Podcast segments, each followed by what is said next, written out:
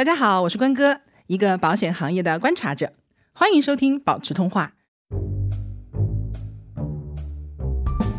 要有热情和内在驱动力，我真的是完全能够理解。嗯，这个东西才是能让你坚持下去的东西。对，所以我觉得像你刚才说那个正反馈很重要嘛。对，在这个过程当中得到正反馈很重要。像一个硬币的两面，就是每当我享受到了这个事情好的一面，我同时也在承担着这件事情不好的一面。嗯，就是我不太嗯鼓励大家盲目的去选择进入到一种生活方式当中，只是看到别人这样好，所以我才想去做。对，做副业我觉得也是一样的。有句话叫“只看见贼吃肉，没看见贼挨揍”。你没有真正开始行动之前，我觉得没有人能给你一个很好的答案。行动之后才会有答案，放手去做就对了。对对对。Hello，大家好，我是关哥，欢迎收听保持通话。今天呢，我们要聊一个和上一期的节目内容有相关性的一个话题，就是啊，跟副业相关的内容。那我们今天请到的嘉宾呢，也是我一个。认识挺长时间的一位朋友，非常特别，是林安。Hello，林安。Hello，关哥，你好。啊，Hello，林安呢？他是一位自由职业者，很厉害啊！他是自由职业陪伴式成长社区，叫做自由会客厅的创始人啊。很年轻就做这个项目，做了好几年了。而且他写了一本书，叫做《只工作不上班》，记录了他之前。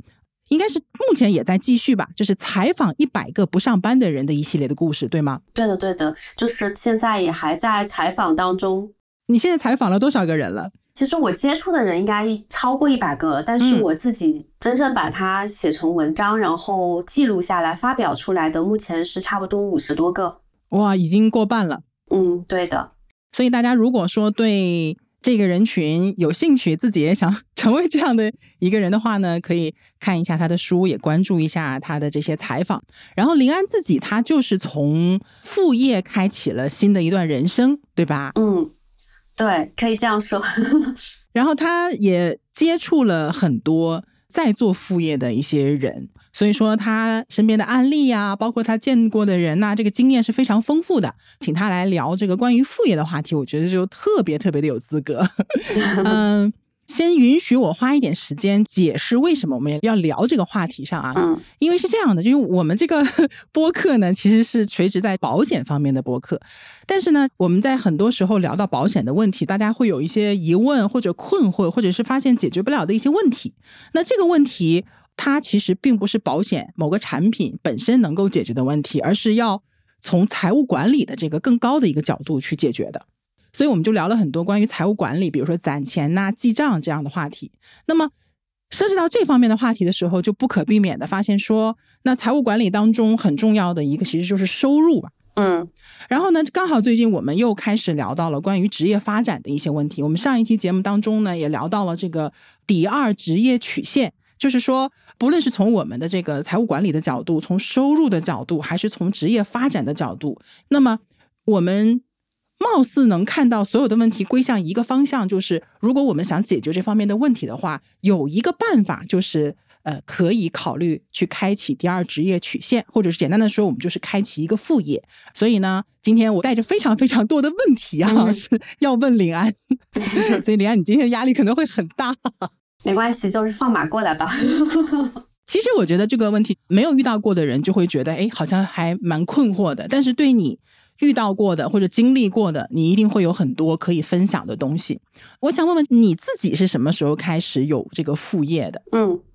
我在。刚刚大学毕业第一份工作的时候，那个时候就会利用业余的时间接一些，我们那个时候还不叫副业，叫私活。因为我第一份工作就是在北京的一家广告公关公司工作，然后因为当时我们其实会接触非常多的广告客户啊，然后包括嗯，他们经常会找人写一些。品牌文案或者说是软文、商业软文，那我平时本来自己的本职工作就是做这个事情的，那也因此有非常多这些方面的人脉和客户资源的积累。那那个时候其实就是我们叫接私活，就是我们本职工作之外哎之外，对对对，可能利用下班的时间或者说是周末的时间再去帮别的客户写一些商业文案。那其实从那个时候开始，我觉得就已经有副业了。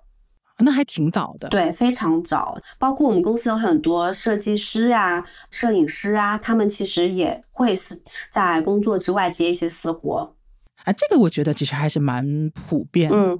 就尤其是一些像你刚才说的文案呐、设计啊或者摄影啊这些，包括我知道的，像有一些比如说程序员，嗯，他们可能也会。有时间的话，去接一些外包的程序的开发或者写代码什么之类的，补充一下其他的一些收入。对的。那为什么后来就把这个副业又变成主业了呢？或者说出来自己做了呢？嗯，其实我工作第一年的这种接私活的状态并不是非常的持久，因为那个时候我没有想到说我有一天会想把这种所谓的副业变成主业，因为主业说实话还挺稳定的。那个时候就是有一种啊赚点零花钱的那种感觉嘛。但是，嗯，真正的做副业，其实是在我工作了四年以后。然后那个时候呢，嗯嗯，我是产生了一些想离职，然后自己去尝试一下做自由职业的想法。所以以这个为前提，那我就才在职的时候，我就在思考，如果我将来有一天要脱离这个公司这个组织，去靠自己生活，那我有哪些技能，或者说是有什么能力，有什么资源是可以让我养活自己的？嗯，所以那个时候我就开始找一些我能做的方向，嗯，就也是比较顺其自然吧。因为我呃广告公司离职之后，也在一些甲方的，包括创业公司的市场部都待过，然后做了很多呃市场部的工作，比如说活动策划，包括品牌营销，还有就是一些内容营销、品牌推广，就是所有的跟市场和品牌相关的事情，基本上我都。接触过一轮，都做过，然后那个时候我就会觉得，哎，那我其实可以把我过去在市场部积累的这些去帮品牌做市场的经验运用到我自己个人身上，那就是做自己的账号、自己的自媒体，包括呃，因为我工作这些年也一直是在跟文字打交道的嘛，嗯，所以我的写东西的能力一直还是 OK 的。那我当时也想着，就说我其实也可以去继续接一些商业撰稿。与此同时，其实我在工作之余有。有一个爱好就是我特别喜欢拍人像摄影。那我工作的那几年时间里，一直在利用我周末的时间，呃，去约很多我的一些朋友啊，或者说是网上认识的一些女生，会经常出去约拍拍照。然后呢，其实有积累自己的一些嗯人像作品吧。然后准客户。对对对，作品积累自己的作品。对对对，那个时候可能还没想到什么客户不客户的，因为那个时候就是一个兴趣爱好，就是作品吧。呃，明白。然后，但是当我想到我可能以后要自己独立生存之后，我就想试一下我的这个兴趣爱好是不是也可以变现，变成我的一个副业。所以呢，呃，当我产生了这个想法之后，其实我还在职的时候，我就同时有去测试，哎，这三件事情它是不是能带来收入啊？然后大概能够带来多少收入吧？所以那个时候就会更有目标的和更有方向的去做副业了。嗯你，这个过程大概有多久呢？呃，半年左右的时间。对，就从我产生想法，然后准备，然后到我真正的离职，大概就是半年的时间。那其实还。就很多人会觉得还挺快的，对。比如说，我是想问说，你辞职的那个点，嗯嗯嗯，你是认为你已经准备好了吗？所以才去辞职的吗？嗯。呃，我觉得有很多内外因啊，就是如果是内因的话，我会觉得我工作到第四年的时候，自己进入了一个职业倦怠期，职场好像也就这么回事儿。然后包括你对工作的很多热情，在你经历了好几家公司之后，你会觉得好像看开了很多事情，觉得跟别人打工好像就是这么回事儿那种感觉。嗯，所以我进入到一个倦怠期，就对工作没有激情了，也没有热情。然后外部的因素的话，就是。公司当时确实也发生了一些变动，那可能跟我当初加入这家公司时的吸引我的地方就不一样了。对对对，然后就算我不辞职的话，我可能也会要跳槽，但是我当时又没有特别想去的公司。嗯，我觉得那不如就试试自己干呗。嗯，而且那个时候我觉得自己还年轻，有这个可以试错试错，对，可以有试错的这个资本，所以就试了一下，这很重要。嗯嗯，就相当于几个因素，其实刚好就凑在一起了。对，然后前面是有一些铺垫和准备的。对的，对的。啊，那我听下来是这样的，就是就你的副业实际上最开始的时候是来自于两个方面，我觉得是结合的。第一个呢，就是你本人在主业上的一个能力资源，嗯。这个我觉得很多人是可以借鉴的，因为大家在做主业的时候，各行各业其实都有自己的一些信息差呀，嗯，对吧？或者行业里面你比较熟悉的一些资源呢，然后可以利用这个资源去拓展一下自己的收入。我觉得这是一方面，呃，另一方面就是你的爱好嘛，嗯，摄影嘛，对，我觉得是很多人其实都是想通过爱好变成自己的副业的，嗯，是的。我觉得我们可能大部分人，特别是我们这一代小孩吧，小时候是没有太多机会去探索自己真正喜欢什么事情的。嗯。所以呢，呃，当我们真正工作之后，我们是第一次开始有一些主动选择，我喜欢什么，我想培养什么兴趣爱好，我想把我的业余时间投入在哪里的这样的一个能力和机会吧。嗯，所以，嗯，我接触到非常非常多采访对象或者说朋友。工作一段时间之后，发现，哎，他的本职工作也许他并不喜欢，嗯嗯，他做了一段时间之后，可能像我一样会进入职业倦怠期，那他就会产生新的思考，那我真正的到底喜欢的事情到底是什么？我现在做这个工作真的是我想将来一辈子，或者说也不用说一辈子，就是长远，呃，未来五年、十年想继续一直做下去的事情吗？那很多人的答案可能是否定的。那在这种情况之下，就想要去找一个出路吧，或者说是找一个去缓解这种就工作没有办法满足自己的一些。成就感或者说带来愉悦感的那部分的东西，那他就会去发展一些兴趣爱好。兴趣爱好做到一定阶段之后，可能也会开始思考说，哎，那我既然做这件事情这么开心，如果它也能赚钱的话，然后甚至成为我的一个副业，或者说第二曲线、第二工作、第二职业的话，是不是也可以呢？对，就比如说我曾经采访过一个。他之前也是在世界五百强做市场部的工作，那他也是做了几年时间之后，发现自己其实非常不喜欢，而且他很讨厌那种职场很复杂的人际关系啊，呃，甚至有一度他觉得自己因为就不喜欢这个工作而不又不得不做，他找不到这个工作的意义而陷入了那种抑郁之中。嗯，那他后来回忆他自己从小到大最喜欢做的事情是什么，他会发现其实他小时候非常喜欢画画。那他当时其实是抱着治愈自己的目的，而又重新把画画捡起来，就用业余时间在手机上、在平板上都去画一些小插画，会观察生活，把生活中那些都用画的方式记录下来。然后画着画着，他就发现他好像又重新找到了曾经那种热爱吧，对生活的一些热情。然后他后来发现自己只是在呃纸上画或者说平板上画不太过瘾，他想在人的皮肤上画，哇，所以他就想去学刺青。他当时跟我说，产生了这个想法之后，他就脱产报班学习，就相当于请了一个比较长的假，啊，长假，大概学了呃一个月的样子吧，然后就集中性的说，天天关在小黑屋里学那个刺青，因为刺青是一个需要高度集中注意力的工作，因为你在人的皮肤上去画画的话，你一定要专注，你的一次失误，对对对，就会带来非常大的问题，对对对，所以呢。他就是当时非常大的热情，也蛮辛苦的。学这个东西是很辛苦，但是他后来就出师了嘛。我看过他的作品，其实真的还蛮不错的。他后来也是啊，就一开始可能也是副业，然后做一段时间之后，他就把他原来那个组织给辞掉，然后开始做全职的刺青师了。对对对，就是这种案例其实蛮多的。我之前也是出去旅游的时候遇到的那个潜水的教练员，嗯嗯嗯，基本上。好几个都是自己本来都是有一份普通的工作的，然后呢，就是因为喜欢潜水，潜着潜着就把自己潜成了专业的，然后再潜着潜着就把自己潜成了，哎，对，真的真的是还蛮厉害的，我觉得，嗯，但这种其实对一个人的呃勇气啊或者决心要求还蛮大的，嗯，他要把这个副业做到一个相对比较专业的这个状况，可能才可以的，但我觉得好佩服啊，嗯。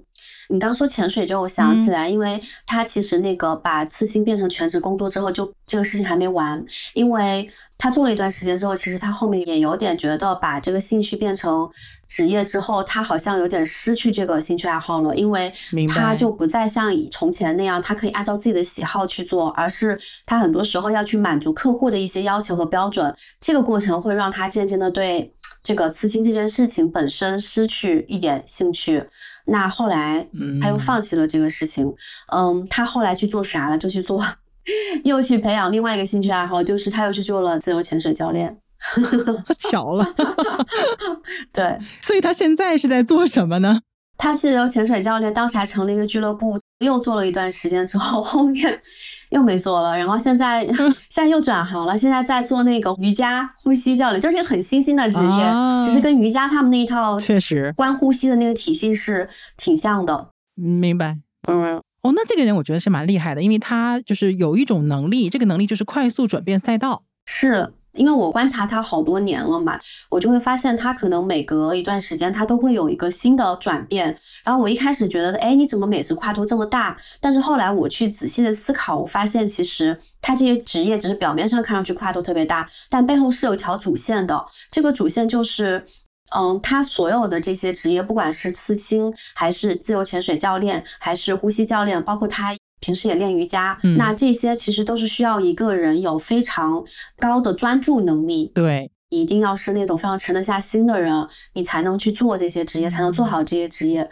包括他也一直是一个非常注重自我向内探索的人，也不是一个非常急功近利的人。所以我会觉得他每一个职业其实跟他自己这个本人的性格和他的那种培养的能力是非常高度契合的。嗯，所以他也不是随随便便的做决定，或者是随便换赛道的。对对对，就他真的就是跟着自己的本心和兴趣爱好在走的。所以我们自己如果想做点副业的话，其实也不是随随便便挑一个的，对吧？尽量还是找一个跟自己相关性比较大，要么就是有资源，要么自己有热情，对吧？要么就是比较契合自己风格或者是性格的特点的一些东西。对的，对的。我觉得这个例子真的好，怎么说呢？嗯，又有很多可以借鉴的地方，但是感觉大多数人可能也做不到。对，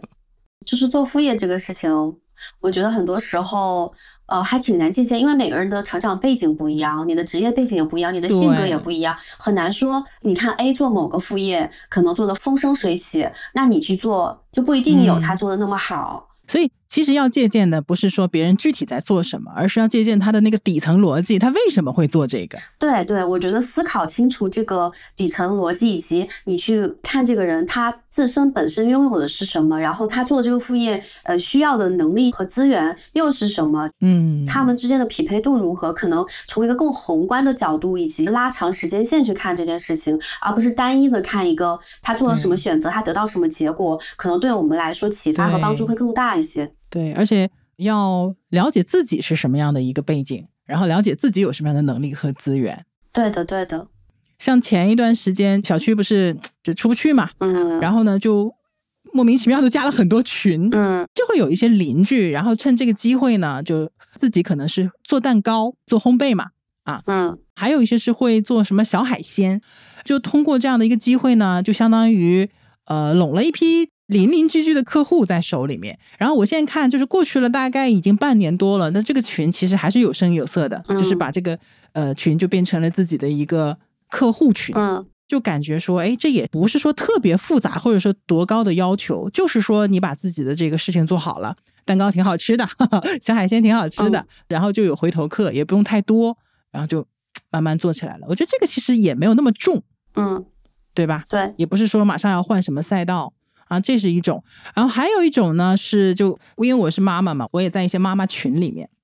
嗯，然后这妈妈群当年是很热闹的，大家一起聊怎么育儿啊，然后一起买什么东西啊，妈妈在一起就会买东西嘛，然后慢慢的呢，就会有一些妈妈就会拉出来那种就是团购群，一个微信群里面，他会发很多的链接，然后大家通过这个链接去买东西，他就会获得一定的返利或者是佣金这样子。哎，我就觉得他，哎，大家都是在群里聊天，你看人家就用这个群赚钱了，我只是在里面花钱。是 是是，这就是区别。我身边也有朋友，他们有时候想搞个副业，门槛相对低一点的方法就是去做这种社群团购，包括很多宝妈做这个还挺多的。呃，对对对，特别适合妈妈来做。对，他们有一些大的团长，其实还是影响力蛮大，而且赚的其实还是挺多的。啊，这个我觉得都是属于资源类啊，通过身边的一些群体这样子的。然后其实还有一些，我觉得算是体力类吧，嗯，纯粹就是靠自己的这个劳动啊，还有时间去赚钱的，嗯，对，包括这几年不是最近有一个很热门的话题，我不知道关哥听过没有，就是说现在的年轻人因为做脑力劳动太累了，很多人开始 尝试去做体力劳动。他们有一个形容叫脱下孔乙己的长衫，孔乙己的长衫。对对对对对，我当然知道。对，就最近好火这个，对，是的。然后他们就有人，比如说会有很多年轻人，还有高材生，还有白领，开始去送外卖，然后送快递，或者说去咖啡厅打工，去书店。店打工，甚至还有很多会去端盘子，呃，在餐馆洗菜，好多好多，就是从所谓的白领向蓝领的一个转化。对对对，它也是一种提高自己收入的一种方法吧。但是我感觉他们这一种可能更多的不是冲着说我想去搞副业和赚钱去的，可能更多的是我想去多一些另外一种人生体验，或者说是他。找到那种体力劳动的愉悦感，劳逸结合的感觉，有点这种。哎，其实就是大环境的一个影响了，其实，对吧？嗯。林安呢，其实也给大家总结了一下常见的一些副业的种类啊，比如说什么技能类呀、小众新奇类呀，还有这个手工类啊等等的。我觉得你这个。总结的特别全面啊，就是我看完了之后，觉得我的思路都被打开了。我就在想，哎，哪个是我可以去做的？需要我展开说一下吗？好呀，好呀，哎呀，太好了，来来来，就等你这一趴了。哦对，因为那天关哥就说，哎，有哪些可以考虑的副业方向？然后我就大概想了一下，我这些年见过的，包括可能我身边人在做的，然后给他们归归类。其实我觉得大概能够归个八九类这样子。对，那最常见的可能就是。常规技能类，然后这种的话就有一点像我前面说的，我以前在公司上班的时候，我是依赖公司的一些资源和我本身在公司的时候的那个技能点，然后去迁移出来，成为我的一个副业，比如说。设计师他的设计技能，那他可以迁移出来就变成一个副业啊。然后包括文案，对，包括摄影师、剪辑师啊，包括包括程序员做一些小程序开发等等等等，这些其实都是比较常规的技能类迁移出来做副业的。嗯，这种也是最常见的。嗯，那除了这种之外，可能还有像体力劳动类的，不管是书店打工，还是说我们去咖啡厅打工，还是送外卖，还是呃，包括有很多业余时间做兼职的那种舞蹈老师的。然后还有做线下导游的呀，然后现在那个市集不是也挺火的嘛，然后也有很多人会周末去摆摆摊，在市集上摆摊，其实一天两天的也能赚点小钱。对，就这些，其实我都统统把它嗯归类到体力劳动兼职类。体力，嗯，然后像呃一些手工类的这种，比如说他平时工作之余喜欢做，比如说一些羊毛毡。对，做一些羊毛毡的一些作品，有一段时间很火。对对对，很火，就是而且还挺好看的啊。然后，对对，我身边有很多女生，因为都很喜欢做那种手工饰品、手工耳环啊、手工手链啊什么的。那还有手机壳。对对对，然后这种手工的饰品其实也是。一种，然后还有花艺师是吧？做花艺，就是这些，其实我都统统把它归类为手工类。那他就是通过自己的创意还有动手能力做出来一些作品，再进行售卖。那这个也是能赚到一些钱。嗯，然后呢，还有就是。像刚刚那个关哥说，有朋友在做社区团购、社群团购，包括搞代购，是吧？对，就是包括哦，还有很多人在卖水果，就他自己可能只要找到那个水果的供应商，然后他就一件代发，他其实只是对对对，呃，开个小店就行，他也不需要做什么进货批发的事情。还有就是卖鲜花、卖特产、卖茶，嗯。对他们都有代理，对对对，然后这些我就统统把它归类为了朋友圈电商类、熟人电商类的副业项目。对，包括嗯，我身边也有朋友，他其实之前上班的时候开淘宝店，就业余时间开淘宝店，结果哎越开越大，然后他也是进货，不是自己原创，就比如说在什么幺六八八什么之类的，就是这些。嗯，进货平台去选品，然后再进货，进到自己的店里边再上架，然后后来也做挺好，然后后来慢慢的就变成一个从副业变成主业了。这种也有，对，都是电商类的。我感觉我从这些渠道都买过东西。对呀，对呀，其实路子真的还蛮多的。然后还有一种就是知识变现类，对，就像刚才关哥说想做读书会，然后然后现在也有很多做付费社群的，做线上课程的啊，还有做咨询的各种咨询，就是塔罗咨询呐，哇啊，职业咨询啊，呃，这个太有前景了，塔罗咨询、占星占卜啊，对啊，对对，这些，对对对，算命之类的，对对对对对，算命，就现在大家大家都很相什么玄学什么，大家都很相信这些，超爱这个，或者说就只是算着玩儿什么的，就是这一块儿。挺适合有一些专业知识的人群。对的，对的，所以我把它归类到知识变现类。嗯，然后其他的其实还有一种，就现在我身边也有很多人做，特别是职场人，很多人也在尝试吧，就做自媒体嘛。对，因为现在可能大家知道说，呃，你做自媒体，就是现在很多时候你不管做什么事情，这个流量啊，包括都可以拿出来。对，流量或者说是客户，很多时候已经不是单一从线下的渠道和熟人圈来了，很多时候就是从线上的一些不同的呃平台上来的，所以大家都有意识的会去运营自己的一些官方的自媒体账号、多平台的账号，什么小红书啊，什么公众号啊，什么抖音啊，等等等等。对，所以呃这一类都可以尝试做个人 IP，对个人 IP，所以这一类就是归类为了新媒体类吧，嗯嗯嗯，然后再还有两类，有一类是我觉得这个是稍微有门槛一点的，就把它叫做资产投资类。嗯，比如说我第一家公司，它又有一个应该是呃管理层的吧，他后来辞职之后，他其实自己本来就有一些原始资产的积累嘛，然后他就开始去投一些其他的项目，就转成那种项目投资人一样的，然后他自己呃平时也会去做一些理财，还有就是炒股啊、股票、基金投资这方面的事情。啊，包括他也去开线下店，像这些。嗯，其实都是需要一定的资本积累才可以去做的事情。资本，对对，这种也很常见，就是它门槛会高一点，需要一定的积累。嗯，对，还要有一定的抗风险能力。对对对对对，这个抗风险能力很重要。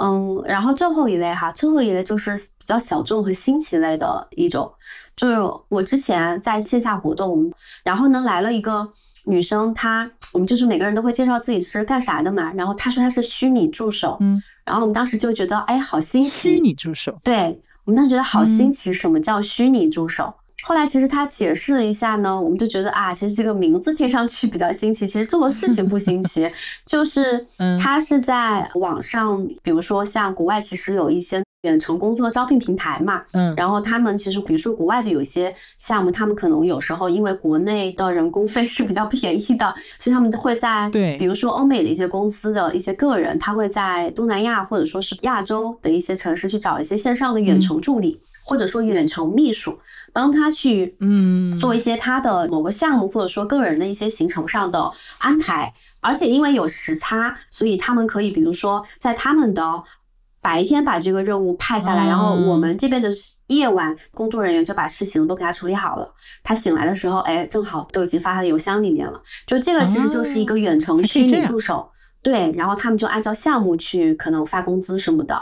就比较小众的一些职业，但还蛮合理的，就是用我们相对比较低一点的成本抢了可能美国某一个人工作，对的，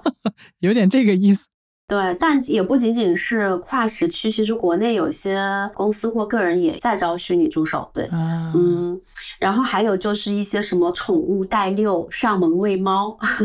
啊，这个我听过，这个我听过，我有朋友就用过上门喂猫，对吧？对，还不便宜呢，不便宜，对，也不便宜。还有就是有些人他家里面宠物，他可能没时间遛狗，太忙了，他就会招一个人专门去帮他遛狗，然后按小时给钱。我觉得现在可能很多人就是想问说，我到哪里去找这样的工作？谁都想做，就还挺多五花八门的平台的。对，像什么虚拟助手，就国外像 Upwork 呀那种，嗯，自由职业类的一些平台，国外是比较多的嘛。那当然这几年其实国内的很多自由职业远程招聘的平台也挺多的。所以如果说我们想搜的话，关键词可以用哪些呢？比如说远程工作，嗯，自由职业工作机会、远程工作机会，嗯之类的，还是有不少。对对对，这些关键词你去搜一下，就是其实还是有不少的。对对对。哎，讲到这个平台呀或者 APP 什么的，其实我有想到一个问题啊，因为嗯，我之前其实也有看到过很多，比如说。广告啊或者信息啊，就是这种，嗯，告诉你说，哎，什么样的兼职很赚钱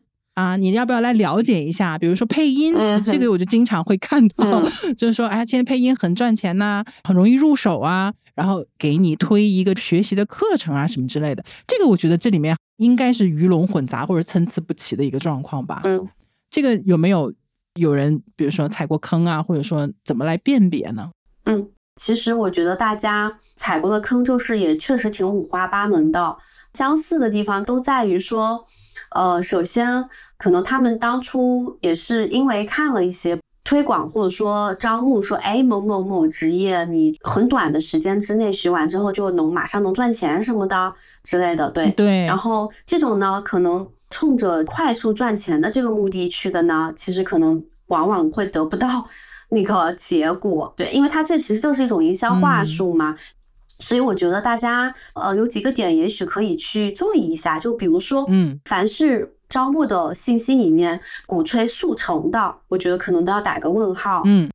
它其实利用的也是人的那种想要去快速得到结果的这种心理嘛。对，嗯，然后第二就是，如果他说，哎，我保证你学完之后，人人都能赚到多少多少钱什么的，那这种可能也要打一个问号。对，嗯，就是可能你做过老师，或者说是你教过学生，你都知道，说不可能说任何一门课真的能。担保到每个人他都能得到这样的结果，对对对，所以这种承诺的人人都能怎么怎么样得到一个什么结果的，我觉得可能也要打一个问号。就是他会把你的预期拉得很高。对，然后他其实利用的也是人性当中的一些，比如说我希望尽快得到回报，对，以及只要投入了时间，我就能一定能。对得到结果的这种心态。对，所以学这个东西的初心是什么？你嗯、呃到底想得到一个什么样的结果？你的预期是什么？就这些事情可能要提前想清楚，就比较不容易盲目的去跟风，或者说只是说，哎，最近这个好像某某某副业啊，风吹的挺大的，就看看上去很赚钱的样子，那我要不要学一下？那如果是这个心态的话，可能就比较容易嗯，吃亏吧。对，还是要调整自己的心态。所以这个地方，我觉得其实就涉及到说，比如说我这边有两个人提了差不多的问题啊，嗯。嗯，一个呢是他平常也是喜欢画画，嗯，呃，另外一个人呢是喜欢唱歌，然后他们都觉得希望呃用自己的这个爱好，因为他们觉得自己的水平也还可以，嗯希望用自己的爱好去做一点副业，嗯。但是呢，卡在什么地方呢？就第一，心理上会觉得，哎呀，我不知道我自己的水平到底是不是一个能转化收入的一个水平，会有人为我的这个画或者是设计或者是我的歌声买单嘛？嗯就是很不自信，这是一方面。嗯另一个点就是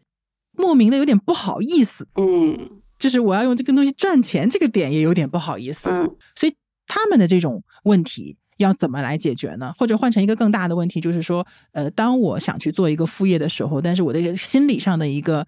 预期或者是心态要怎么样去调整呢？嗯，其实这两种担忧和心态其实都很正常。大部分人在他想做一件事情之前，可能都会想这些。嗯一个就是，哎，我的这个能力，我这个水平值得别人付费买单来学习，或者说花钱吗？对，就对自己的能力不太自信。对那第二种就是赚钱的羞耻感，或者说是在熟人圈赚钱的羞耻感，就是这种确实是很多人心理上的卡点。那第一个问题的话呢，我觉得卡住我们的不是什么你的能力不行，或者说你的技术水平不达标，很多时候真的就是心理上的卡点，对自己不自信以及想太多。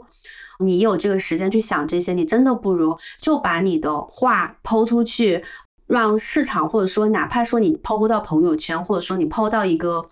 第三方的那种平台，对，或者是嗯有有人在上面购买虚拟物品的一些平台，你先抛出去，抛到市场上去看一下市场的反馈和回应是什么，可能也比你坐在那嗯担忧这个担忧那个要强。对，对所以我觉得市场是最好的验金石，到底你是在什么水平，就是自己想，以及你问别人，或者说不是这个专业领域内的人都不会有什么好的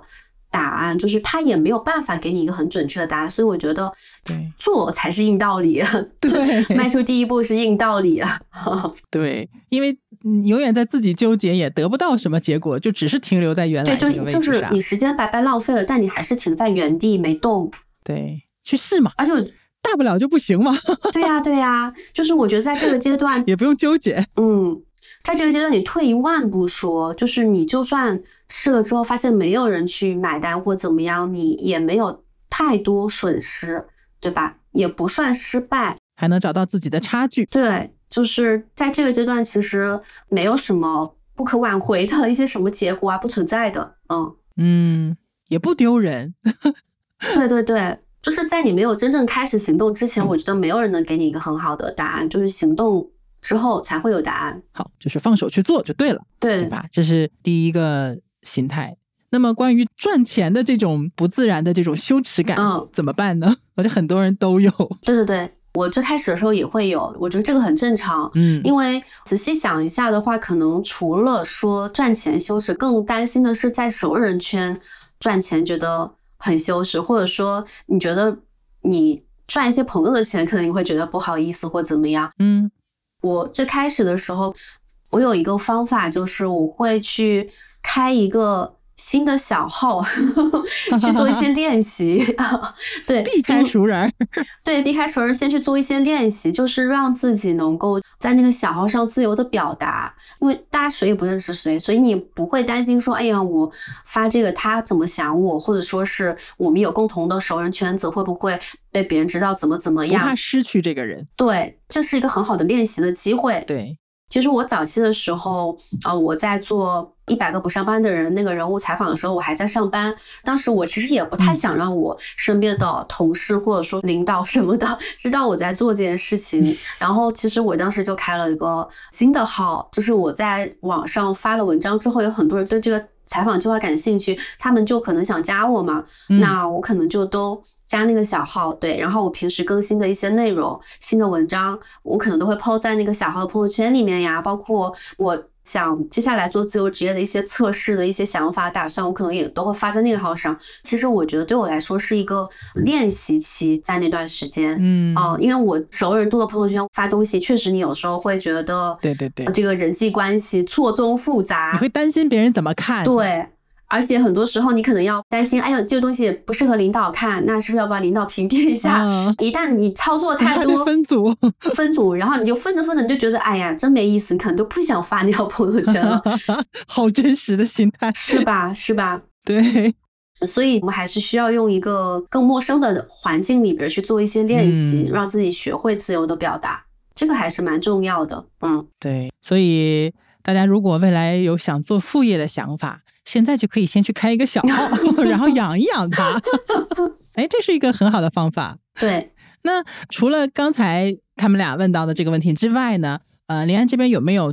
在做副业之前，或者是刚开始的这个过程当中，经常大家会遇到的一些困难，可以提前让大家了解一下吗？嗯，我觉得最大的困难应该就是主业副业时间很难去平衡吧，嗯，因为每个人一天只有二十四个小时嘛，对，然后你的主业如果还特别忙的话，那我也很理解大家可能下了班到家，呃，如果住得远的话，还有几个晚高峰，对，那到家可能就真的是精疲力尽了，真就真的可能话都不想说一句。那这个时候，如果你还要去做一个副业的话，真的需要很强的意志力。对，所以我觉得这个可能对大部分人来说是很困难的事情。但你要说什么解决方法，我真的还挺难给到一些你一二三四那种很具体的方法，因为我觉得大家在这个时期，我观察我身边那些能够坚持。下班之后继续做副业的人，包括有些人，他不是下班之后，他可能会利用一切碎片时间，甚至嗯早起的时间，先把我副业的事情搞定，我再出门。那有的人可能会利用午休的时间，有的人甚至会利用早晚高峰在地铁上的时间做。那也有人可能会选择我下了班之后，我再继续熬夜做。我觉得大家之所以会有这些动力以及意志力去做这件事情，最本质的还是因为他们真的非常迫切的，呃，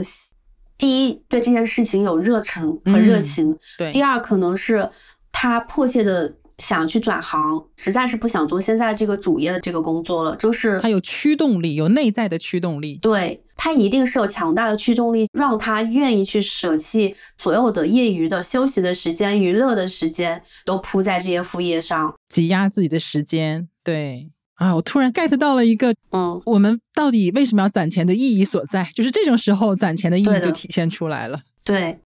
哎，你刚才讲到的那个，尤其是地铁上下班那个过程，嗯跟我当初写公众号的时候真的是一模一样。因为，嗯、那个时候还在银行上班，嗯薪水其实也不差。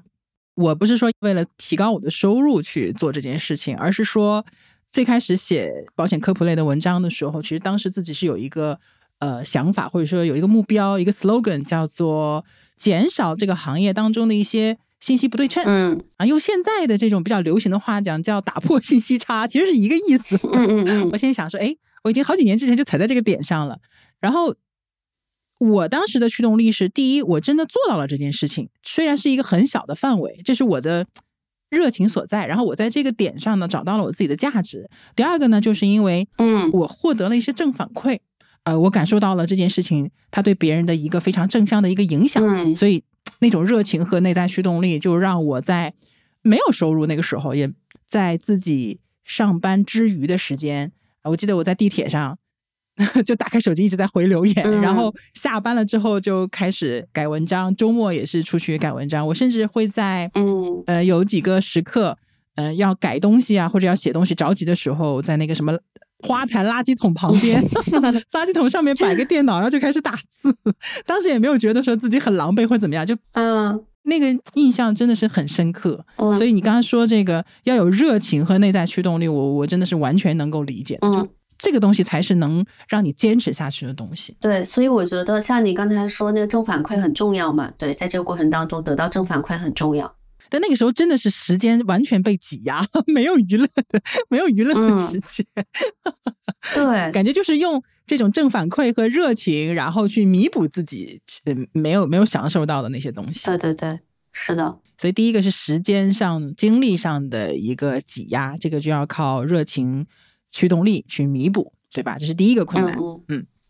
第二个困难可能就是做副业的这个事情，大家每个人做它的目的不一样嘛。但是大部分的副业，特别是如果你是从零开始探索的话，嗯那它肯定会存在这个收入不是特别稳定，嗯以及说你可能会对他有一个心理预期，希望赚多少钱，但是他没有办法实现这个目标，或者说呃他的增长很慢的这样一个过程的。嗯那大家可能就是能不能接受这件事情呢？就这个可能要，嗯，在做之前或者说做的过程当中，要不断的给自己有一些心理建设的。嗯哦调整预期。这也算是一个困难，因为它说实话，就是可能你探索了十个副业方向，发现九个都不赚钱，可能都是很正常的事情。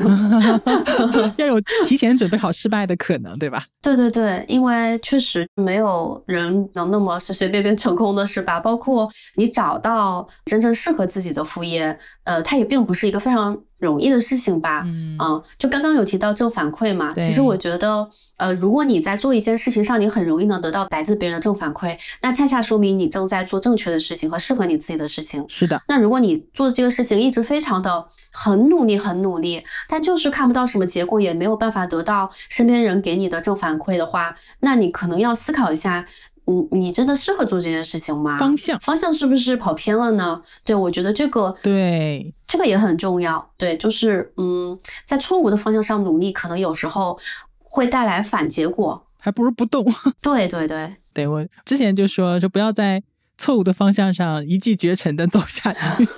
别人都追不上你。是的，所以这个其实就是提醒我们，也是要不断的去复盘和总结的。对，这个很重要。嗯，然后收入也可能一开始也不一定会很多，或者是很稳定，嗯，是，对吧？是，嗯，那这个心态要怎么调整呢？我觉得大家很多时候可能都是要把就是收入作为验证自己这条道路是否正确的方向。嗯。那如果遇到这种在这样的一个阶段，要怎么调整呢？嗯，我回想我在刚刚开始去做，你可以说是副业探索的时候吧，因为我最开始嗯。不是做了一个是人像摄影嘛，然后还有嗯。也在做一些商业撰稿，嗯。哦，但其实那个时候我我前期七七八八的收入来源，我之前做过统计，可能有十来个吧，好多，就是那个时候真的是来者不拒嘛，因为你就想去看一下自己到底哪一块儿将来就是能发展成自己的第二职业之类的。嗯。就是那个时候人就处在一种嗯不断做加法的一个状态当中。嗯，那我当时就会去追踪我每一笔收入，它的一个根源是来自哪儿，然后这个会决定我接下来要怎么去获客，用什么样的策略去获客，包括你不同板块的收入，啊，有的占比高，有的占比低，嗯，那你去计算一下你自己每一块投入的时间精力跟你的那个收入之间的这个投入产出比到底高不高？嗯那这个你也可以去做一个你的接下来的下个月你要在哪一块儿上投入更多精力，调整对你来说，呃，你的。对你的收入是会更健康的，而不是说你可能投入了很多时间精力，但是收入还是那么一点点。所以我觉得就是嗯，定期的去做这样一个表格，去复盘、去整理、去追踪你每一笔收入的来源，嗯，是能够帮助你下个月做收入规划，以及说获客什么的，收入增长还是挺有帮助的。对这个，我其实前三个月我每个月都会。做这样的事情，然后我会觉得对自己的一个收入来源会越来越清晰，嗯，包括怎么样去拓展自己的收入来源也会越来越清晰。你会知道你的钱从哪儿来，嗯啊这段听得我可开心了，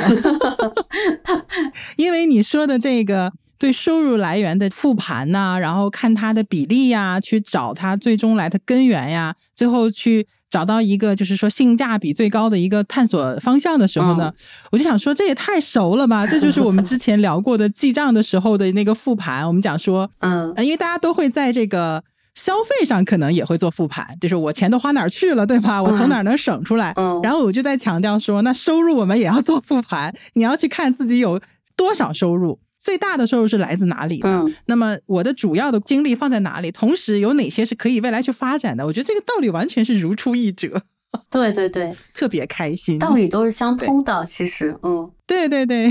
就大家做的正确的事情，其实发现都差不多，嗯都是一样的。嗯对，然后我们这边还有一个问题啊，我觉得也 很典型的，就是什么情况下，我觉得哎，我副业做的不错了，我可以放弃主业了。嗯你当时是在什么样的一个条件下去放弃主业，或者说你当时做了哪些准备呢？嗯，我当时的话，其实我在决定要正式的出来之前，其实就是我像我前面说的，做了半年时间的准嗯，备。对，这半年，那这半年的时间里，首先第一件事情就是存钱，嗯，就是做得好，因为我知道我将来想走的那条路，收入上是很不稳定的，它有非常大的风险存在。那会让我不那么焦虑的底线是，我至少这个存款是能够支撑我在我当时所在的城市生活一点五到两年，哪怕一分钱收入都没有，我也能够活下去。所以，呃，在我产生了将来也许我想把副业发展成一个主业，然后辞职的这样的一个想法的那一刻开始，我就开始有意识的去存钱了。嗯，这个是就是第一个很现实的准备吧。然后第二的话就是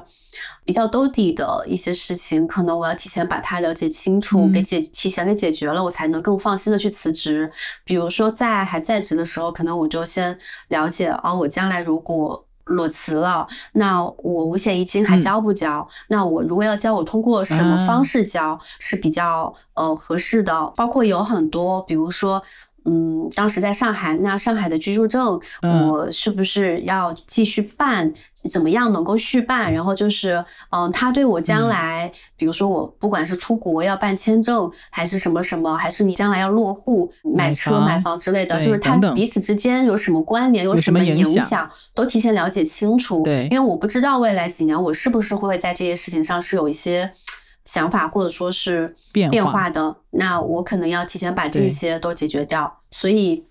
这些也是我还在职的时候都已经查清楚了、想清楚了，那我才会真正的去踏出离职，把副业变成主业的那一步的。嗯，这两个我觉得都是非常现实的考量吧。对啊，其他我可太喜欢你这种底线思维了，为你鼓掌，鼓掌。因为我就是一个非常审慎的人，啊、做做任何事情我都一定要想想得很清楚，并且把这个最坏的结果给给想到了，然后我觉得，呃，我可以承担，嗯就是我能不能承受？对对对，我才会去做那个决对定。第一呢，就是说它最坏的结果我是能够承受的；第二个呢，就是通过我的一些提前的准备，让这个最坏的结果变得不那么坏，嗯，对对对，对吧？对，其实呃，我觉得大家可能多多少少都会知道说。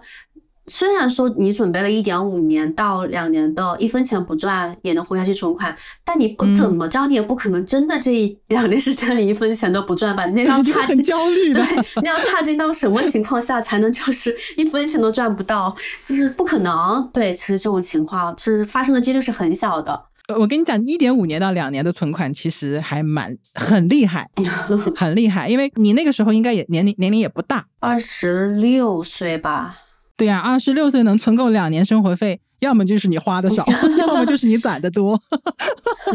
那，毕业四年嘛，差不多。对，所以这个问题吧，就是我我这几年一直在琢磨这个事儿。我也是一直以为说，大家存钱能力应该都还可以，尤其是当你工作了一定的年限之后，就是我们认为大家都应该有一些积蓄。那么这个积蓄随着你年龄的增长、收入的增加，然后工作时长的。增加应该是慢慢不断积累到某一个数字的，但实际上我看下来，就是我真的去开始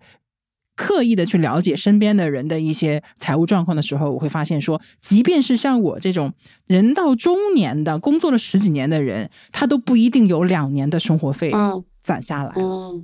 啊，这个是很让我大跌眼镜的一个事情，所以我也是在最近在 播客里面，在很多的场合里面都去强调这样的一个概念，就是大家一定要多存点钱给自己应不时之需，然后一年也好，两年也好，对吧？就是不管是像你说的这种，我要转换赛道啊，是对吧？可能会有一段不稳定的时期，或者说我被动的失业啊等等的，我也不至于说下个月的房租或者下个月的房贷我都不知道在哪里。是的，是的。对吧？所以从财务的角度来讲，这个是非常非常有必要的。所以啊，魏林安鼓掌，你可太棒了！怪不得你能做一个这么成功的自由职业人。我觉得我当时做这件事情就是非常无意识的，嗯，这个真的跟性格有关系，就是可能我本身就是一个抗风险意识比较强的人，风险厌恶型的。哦，对，风险厌恶型，对对对，所以就会有这样的很多举动。对，这个偏好会非常明显的体现在我们的。一些选择或者是嗯行为上面是的，是的，嗯，我觉得我这边的问题呢，差不多都得到了很好的一个解答，或者说一些启发。然后最后这边呢，嗯，想问问林安，就是对于那些想做副业、多一份收入，或者提前去准备我下一份职业，做一第二职业的一个曲线的人。或者甚至是说，我对我现在的工作不满意，或者说我也不想上班，我 我也想做一个自由职业者，因为我看您状态就是在各个城市之间不断的穿梭，然后见到不同的人，也是一个非常让人羡慕的一个 状态。那么，呃，对于这样的人群，你有没有对他们想说的一些嗯话，或者是一些建议？嗯，我想说的第一件事情就是。大家不要只看这种状态很光鲜亮丽的一面，很美好的一面，就是任何事情它都是有 A B 面的，包括我现在的这种是的状态也是有 A B 面的。就是大家可能会觉得一定一定，嗯，哎，你好像每隔一段时间就可以去不同的城市旅居或者说生活，然后你好像每天都能做自己感兴趣的、热爱的事情，真好啊什么的。或者说你是不是每天都可以睡到自然醒，也不用通勤，真的好爽啊！对，这些当然都是事实，但是我会觉得，嗯，它就像一个硬币的两面，就是每当我享受到了这个事情好的一面，我同时也在承担着这件事情不好的一面。对，就比如说，嗯嗯，我在不同的城市之间穿梭，看上去你每天可以见到很多不同的人，但是，呃，你。跟这些人不断的认识，在不断的分别那个过程当中，你其实有的时候分离焦虑感是会更严重的，以及说你在。热闹的时候是真的很热闹，但是当你一个人静下来的时候，孤独的时候，你你确实也要面对很多自己内心的那种孤独的声音，这个也是对，就落寞的声音，这些也是很也都是很真实的情绪，所以好真实，真的，所以我会觉得，呃，我同时也在承担着这一些，但是可能很多时候我们大家更愿意分享的是我们快乐的。呃，心情当然也会分享，就是你不快乐的时刻，但是可能大家很多时候会本能的忽略掉那些不快乐，大家都可能只愿意去看到你的这种生活方式当中很好的他向往的那一面。所以我觉得最想说的第一点是这个，对，就是我不太嗯鼓励大家盲目的去选择进入到一种生活方式当中，只是看到别人这样好，所以我才想去做。对，做副业我觉得也是一样的。有句话叫“只看见贼吃肉，没看见贼挨揍”，这个比喻不太好，但是是花糙理不糙。是，是的，是的，所以嗯我确实确实是这样的。嗯，对，所以我可能最想说的第一点是这个吧。就像我自己，其实刚出来的时候，我去采访那些不上班的人，我除了会去问他们一些，比如说，哎，你现在做这个职业状态什么样？是不是跟以前最大的变化是什么？开心的部分是什么？改变的部分是什么？除了这些之外，当然我每次都会问他说，你现在这个阶段，你最焦虑的事情是什么？这个职业让你最不开心的部分是什么？就是我一定也会问这些不好的一面，就是我把这些不好的一面都了解清楚，然后我自己会评估一下，嗯咦，我是不是呃觉得能接受？如果我觉得我不能接受，那我可能就不会那么盲目的去进入那个领域或者说那个赛道。对，嗯，我觉得这个还蛮重要的非。常理性。嗯，所以你现在最焦虑的是什么？我现在最焦虑的是什么？我觉得我现在可能是这个有一些养老焦虑。那我们可以多讨论讨论。我我们这个节目对养老讨论的还是蛮多。对，就是们接下去也会聊很多这方面的内容。对，九零 后单身女性自己和父母的养老焦虑，这个应该是很多听众朋友也有的吧？其实一样的，就是嗯八零后已婚已育的女性，一样在养老的地方有很多的焦虑，对对对对对，都是一样的。其实，是，对，有机会我们再聊一聊这一类的话题。嗯也是一个没有那么明确的解，但是它是一个我觉得是长期的、嗯，动态的，嗯然后多角度去准备的一件事情。是的，是的，所以 这是你的焦虑。所以第一个方面就是建议大家，呃，不要把这个副业这件事情想象的那么美好，它也它有它的收获，就一定有相应的一些代价。对。对，第二的话，我觉得大家就是去做副业的心态可以稍微不要抱着那种我马上要靠它赚到很多钱的那种心态。我觉得更健康的一种心态，嗯可能是你抱着一种我增加一种人生体验，以及说呃我去抱着学习一个什么新东西的心态去做副业，可能嗯反而有时候会做着做着发现，哎，还能够得到还不错的结果。就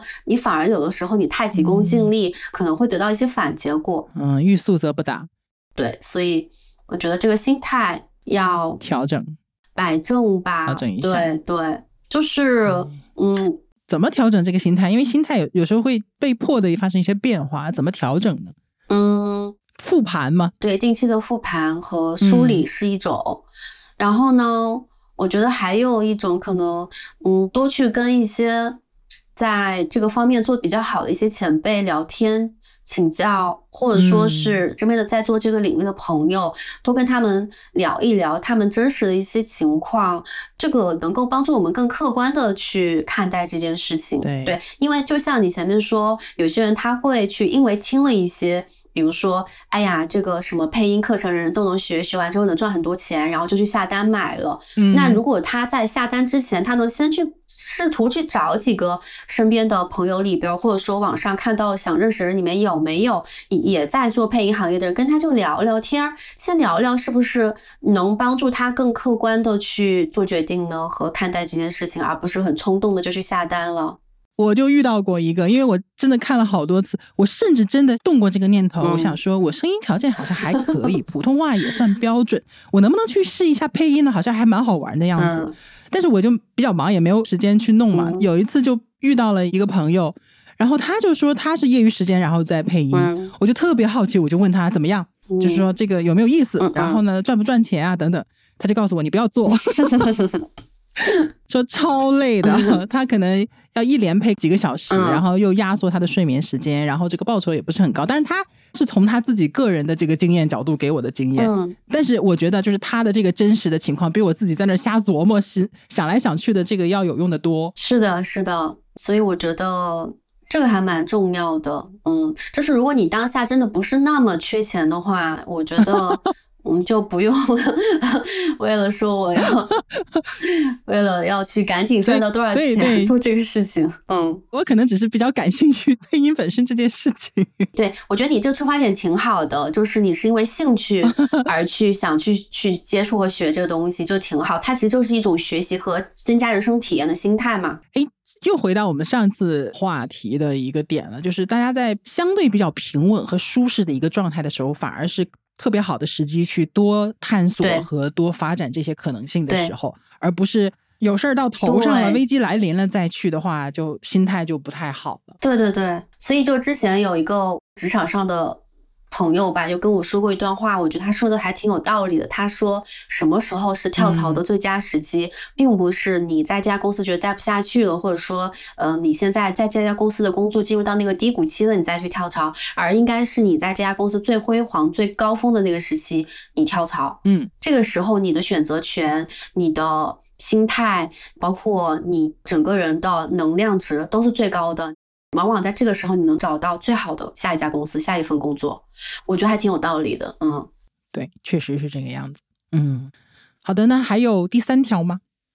嗯嗯，第三条的话就是，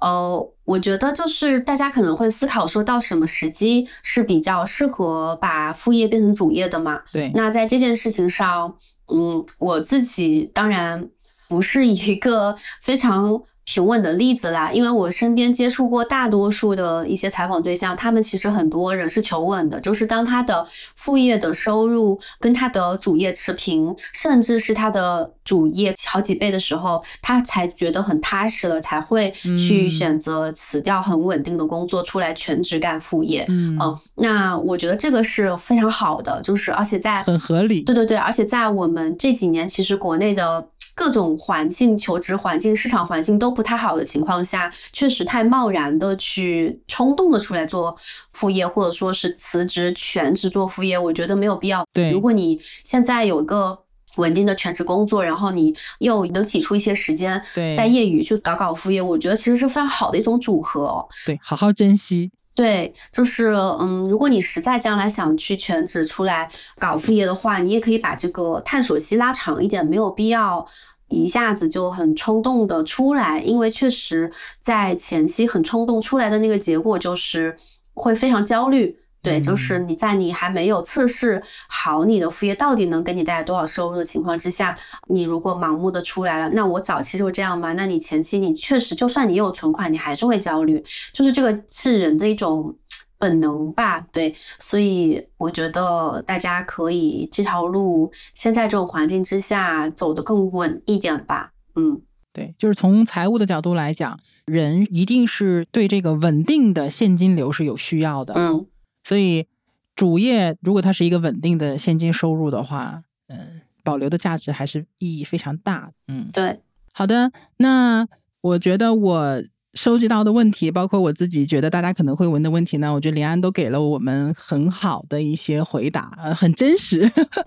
然后又有那么多的例子，应该能对大家去开展自己的副业呢，多多少少有一些启发。当然，如果大家在这方面还有一些。呃，更具体的，或者是我们没有提到的问题呢，也欢迎大家在评论区留下你的问题，呃，我们看看可不可以回头呢再找林安再跟我们聊一聊一些没聊到的部分。我觉得不管是从财务的角度，还是从职业的角度，还是从个人兴趣爱好的角度，我们去发展第二职业曲线，去多元化自己的收入都是非常有必要的，而且。呃，未来我们的工作时间可能会拉长，那么我们这个嗯是不是一辈子只做一份工作，这个可能性就变得很低了？我觉得这也是未来的一个趋势。嗯所以越早提前准备好这些趋势，越提早给自己打开这些不同方向的人呢，可能越能够呃适应未来的变化。所以今天呢，也是非常感谢林安能够到这边来给我们提供这么多的倾囊相授的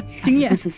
嗯，当然，如果大家对林安的一百个不上班的人的计划有兴趣，包括对他的书有兴趣的话呢，也可以关注他的公众号，包括他其他的一些渠道，我们都会 PO 在我们的 show note 里面。啊、希望这期节目呢对大家有帮助，也希望我们嗯、呃未来的不管是对职业的话题，还是财务的话题，还是养老的话题，我们都可以和林安做更多的一些探讨。嗯，那我们今天的节目就到这边啦，再次感谢林安。好，谢谢关哥的邀请，谢谢大家，好，那我们今天就到这里啦，再次感谢大家，我们下期见喽，拜拜，拜拜。